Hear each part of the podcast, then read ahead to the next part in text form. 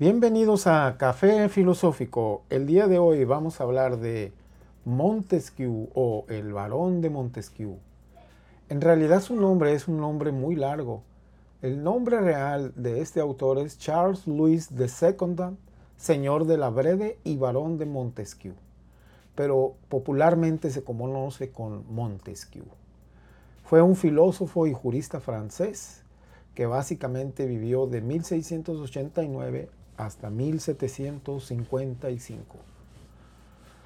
Como podemos dar cuenta, este autor vivió en la época de la Ilustración, en el movimiento cultural e intelectual conocido como la Ilustración. En esta hora vamos a mencionar algunos elementos básicos del pensamiento de Montesquieu, pero antes vamos a mencionar una breve semblanza del autor. Es conocido como un gran pensador con una inteligencia sociológica de la realidad social de su época. Se interesó por la historia y las ciencias naturales, en particular por la investigación física y fisiológica.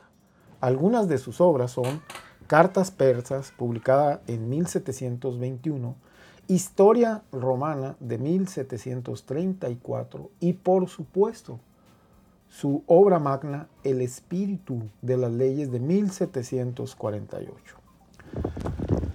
Dicho esto, vamos a presentar ahora algunos elementos como el origen de su visión sociológica, su aspecto relacionado con la sociología o la sociedad, el, el, ambiente y las creencias, su espíritu de las leyes, su sociología política, la, división de poderes y su concepción de libertad y sociedad. Iniciamos por el origen de su visión sociológica. Algunos de los elementos de la visión sociológica de este autor es que le denomina fuerzas o factores o instituciones como el dato objetivo para hacer una investigación de la sociedad. También eh, fue el primer autor conocido que utilizó un método como el modelo de mental o de tipos ideales. Sí, por supuesto. Los tipos ideales después los desarrolla otro autor, un alemán, Max Weber. Bueno, él consideraba que la sociedad era una especie de interrelación con interdependencia de los aspectos sociales, pero que era necesario estudiarla como un todo, porque era una combinación de distintos elementos. La concepción de sociedad de su época estaba reducida, por ejemplo, a una compañía, una agrupación o una sociedad. También era conocida como una sociedad anónima o una sociedad comercial, por ejemplo, la Royal Society.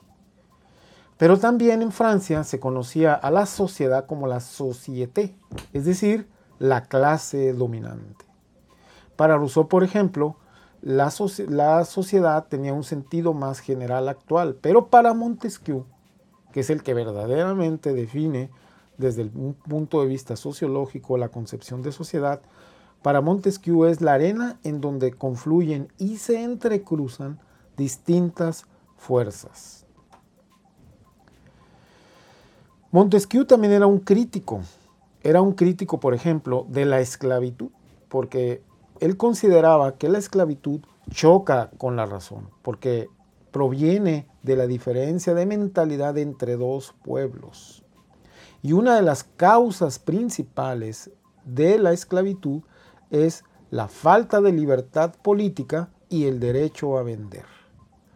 Por ello considera que es necesario estudiar los fenómenos sociales a partir de una mentalidad factorial, es decir, el análisis de las causas de la vida social. Algunos de los factores que considera el autor es el volumen de población, el origen del trabajo y la economía, en segundo término, en tercer término, la movilidad social el comercio y los viajes. Y por último, pero no menos importante, la religión. Como esto es un café filosófico, voy a tomar una taza de café. Después de esta breve pausa, pasamos al siguiente punto. El espíritu de las leyes sociales. Para Montesquieu era muy importante cuatro aspectos, la economía, las clases sociales, la política y la cultura. Por eso es que en el espíritu de las leyes, su resultado del espíritu de las leyes tenía que ver con los factores que convergen en distintos elementos. En el primer libro del espíritu de las leyes, una de las primeras leyes dice que las relaciones necesarias derivadas de la naturaleza misma de las cosas tiene que ver con la copia de una estructura legal que está en la naturaleza. Como francés era un creyente de Dios. Consideraba a Dios como el creador, pero también el conservador de las cosas.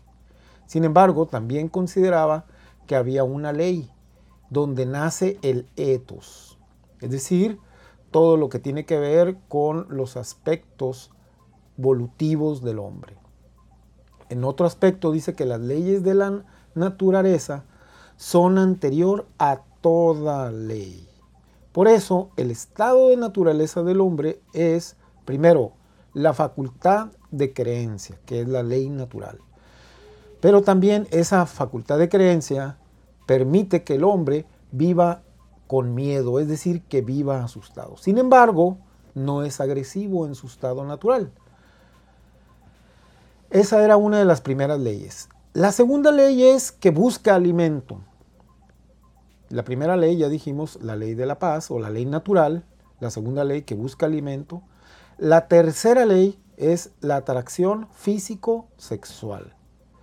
Y por último, la cuarta ley, la ley de convivencia. He aquí donde está el elemento sociológico de su pensamiento. Pasamos ahora al siguiente punto, su sociología política. Para Montesquieu, que retoma, retoma algunos elementos de la teoría política de Aristóteles, consideraba que la monarquía es el gobierno de uno. Para esto se podría considerar como una tiranía.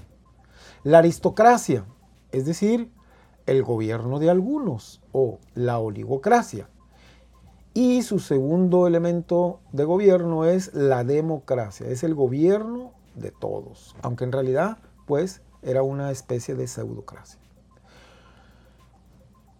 Para los republicanos es donde el pueblo o una gran parte de ellos eh, gobiernan este, un país o una nación.